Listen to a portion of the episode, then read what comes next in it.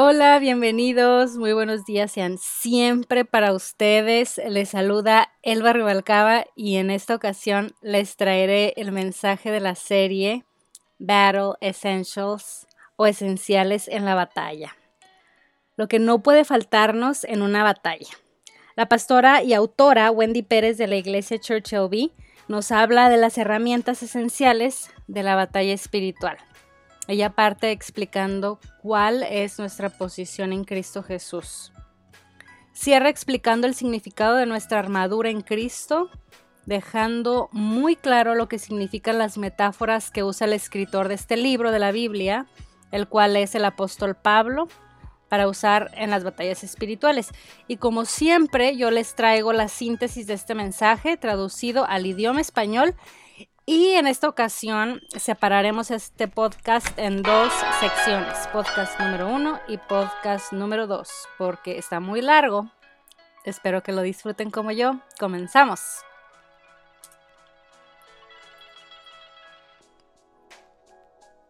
Bueno, primero para ubicarnos en el contexto correcto, vamos a hablar un poquito del escritor. Él se encuentra como prisionero así que escribe desde estas circunstancias.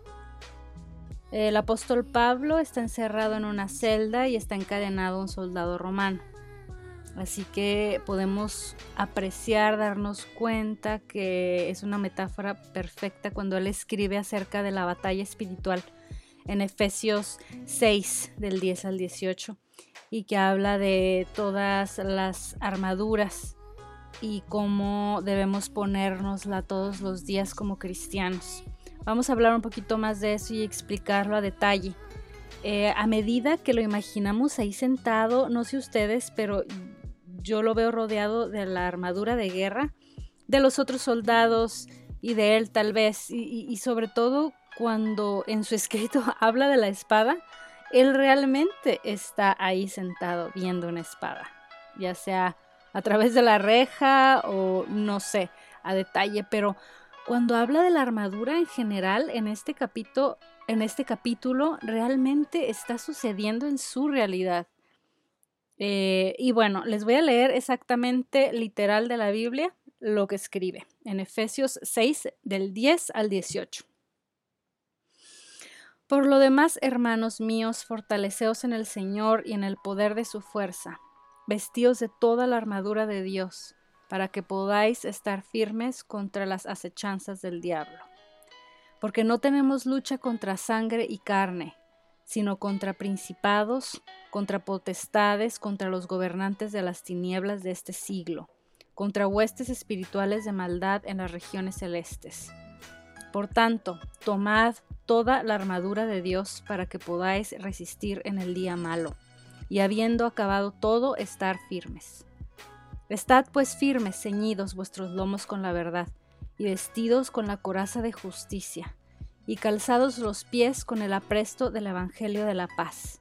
Sobre todo, tomad el escudo de la fe con que podáis apagar todos los dardos de fuego del maligno, y tomad el yelmo de la salvación y la espada del Espíritu, que es la palabra de Dios orando en todo tiempo con toda oración y súplica en el Espíritu, y velando en ello con toda perseverancia y súplica por todos los santos. Punto número uno. ¿Cuál es el comportamiento apropiado de un seguidor de Cristo? No sé si te has hecho esta pregunta, no sé si ha sido por evaluarte a ti, pensar en ti mismo o en otra persona, eh, pero ante este tema es importante no darle dimensiones fuera de, lugar, pues yo considero que de ser así vamos a lo que deberíamos ver, decir, hacer, ser y convertiríamos todo esto en legalismo, nosotros en legalistas y religiosos. No es lo que queremos.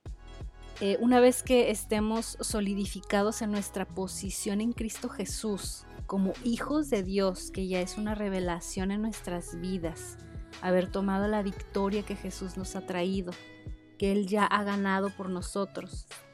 Es entonces que podemos ir a esos comportamientos apropiados de los que habla el apóstol Pablo, porque ahora sí afloran, casi sin esfuerzo o sin pensar.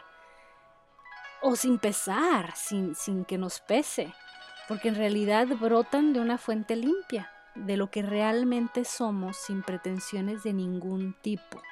Ahí, cuando ya no nos importa lo que los demás piensen de nosotros, solamente lo que Jesús piense de mí, ahí es el lugar perfecto. Y cuando hay algo adentro de nosotros y no hay ningún tipo de vergüenza, ningún tipo de imposición de la sociedad o de reglas o ningún tipo de, de limitación, aflora, o sea, sale así como de una fuente lo que realmente hay ahí adentro. Y, y esto es de lo que está hablando el escritor, o sea, de...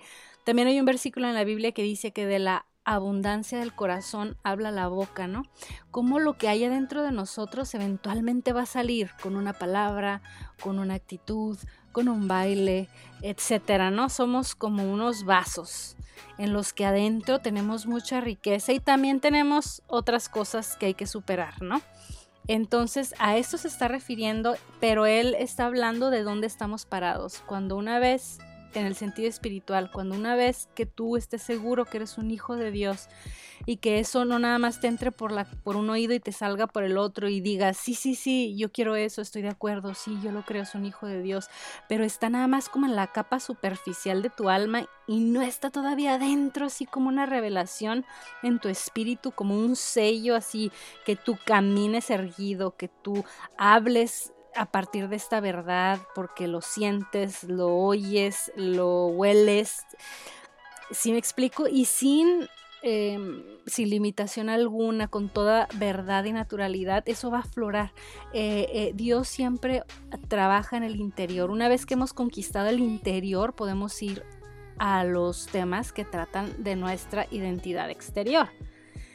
Es por eso que después de esto es que podemos ir a este tipo, este tipo de versículos porque está hablando ya del comportamiento, ¿no? Pero, pero, primero, ¿dónde estamos parados? A partir de dónde salen nuestras palabras, a partir de dónde salen nuestros sentimientos, a partir de dónde estamos parados. Ya después, lidiando con el interior, ya después nos vamos con el tipo de comportamiento que deberíamos tener, ¿no? Y por último, como si coronáramos este escrito, es que vamos a tratar el tema de la batalla espiritual a mayor detalle más adelante en la segunda parte. Eh, no se vayan porque se va a poner buenísimo, se los recomiendo hasta el final muchísimo porque por fin entenderemos esa parte donde él habla de tomar la espada, el cinturón, lo que significa el yelmo, eh, etcétera, ¿no? Punto número dos. Normalmente en nuestras batallas comunes, cotidianas, por obtener el poder en este mundo, cuando nos peleamos con nuestro esposo, con nuestro hermano, Incluso nación contra nación, ven que siempre hay cierta mm, lucha, siempre pleito por el poder, ya sea chiquito, en lo, en lo pequeño o en lo grande, ¿no? Y en realidad, siempre que existen estas batallas, no sabemos cómo va a terminar, quién va a ganar en esta guerra X, la guerra que sea.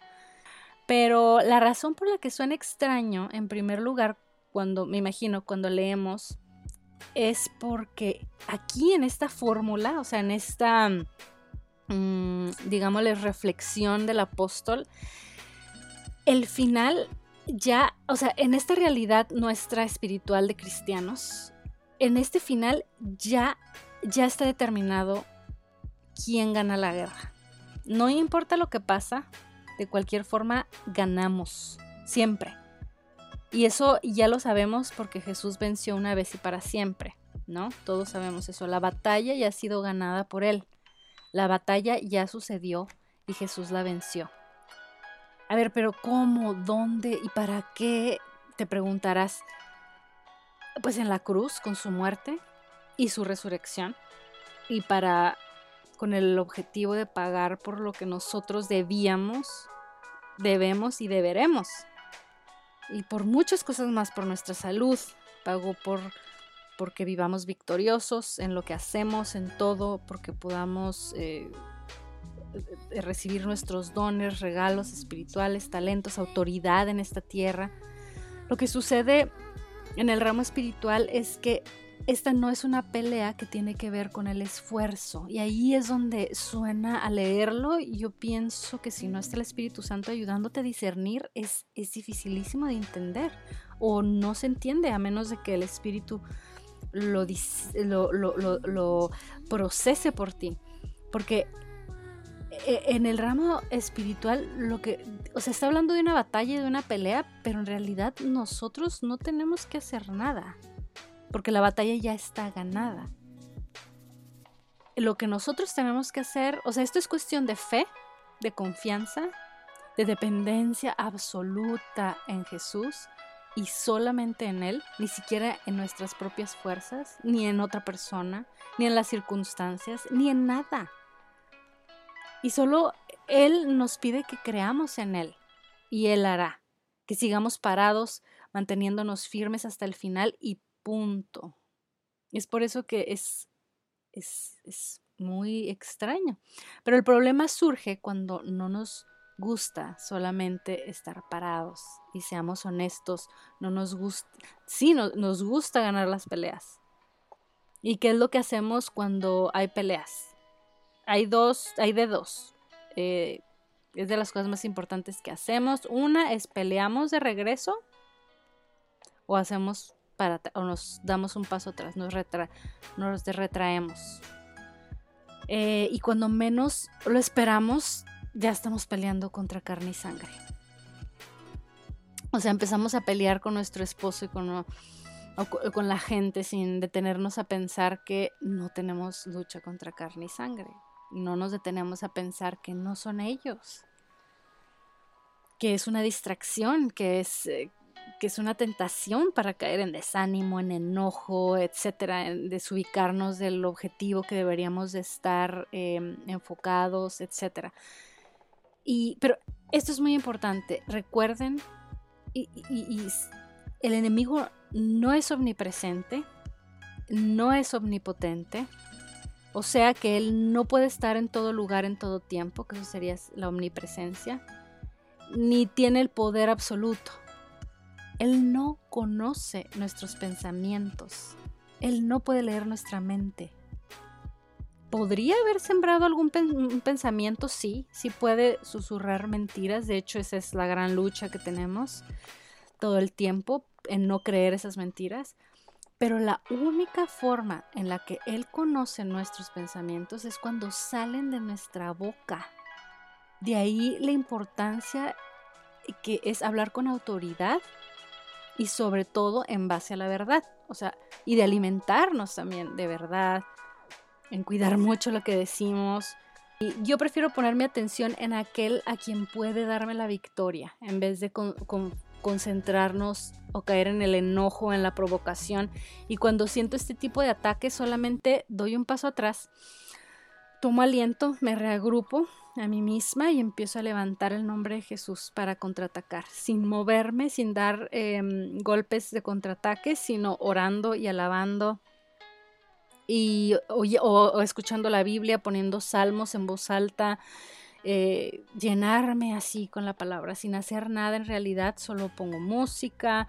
Y yo pienso que ahí radica una gran importancia en escuchar podcasts que tengan que ver con nuestra vida espiritual en nuestro carro, en nuestro teléfono, para escuchar la Biblia. Hay muchos muy buenos apps, sobre todo eh, les recomiendo el, de la Biblia, que es este, luego les doy el nombre correcto. Ese todo cristiano yo pienso que debe de tenerlo en su eh, celular porque mm, pueden les lee la Biblia. Hay un narrador que se las lee. Pero bueno, o sea, el, punto básico aquí es fortaleceos en Jesús, en el Señor y en el poder de su fuerza y no en, y no en la nuestra. O sea, redireccionalizar automáticamente cualquier ataque o, o circunstancia negativa inmediatamente para arriba como un reflejo. Y bueno, yo me despido por esta ocasión. Los dejo con la segunda parte de este podcast. Gracias. Bye.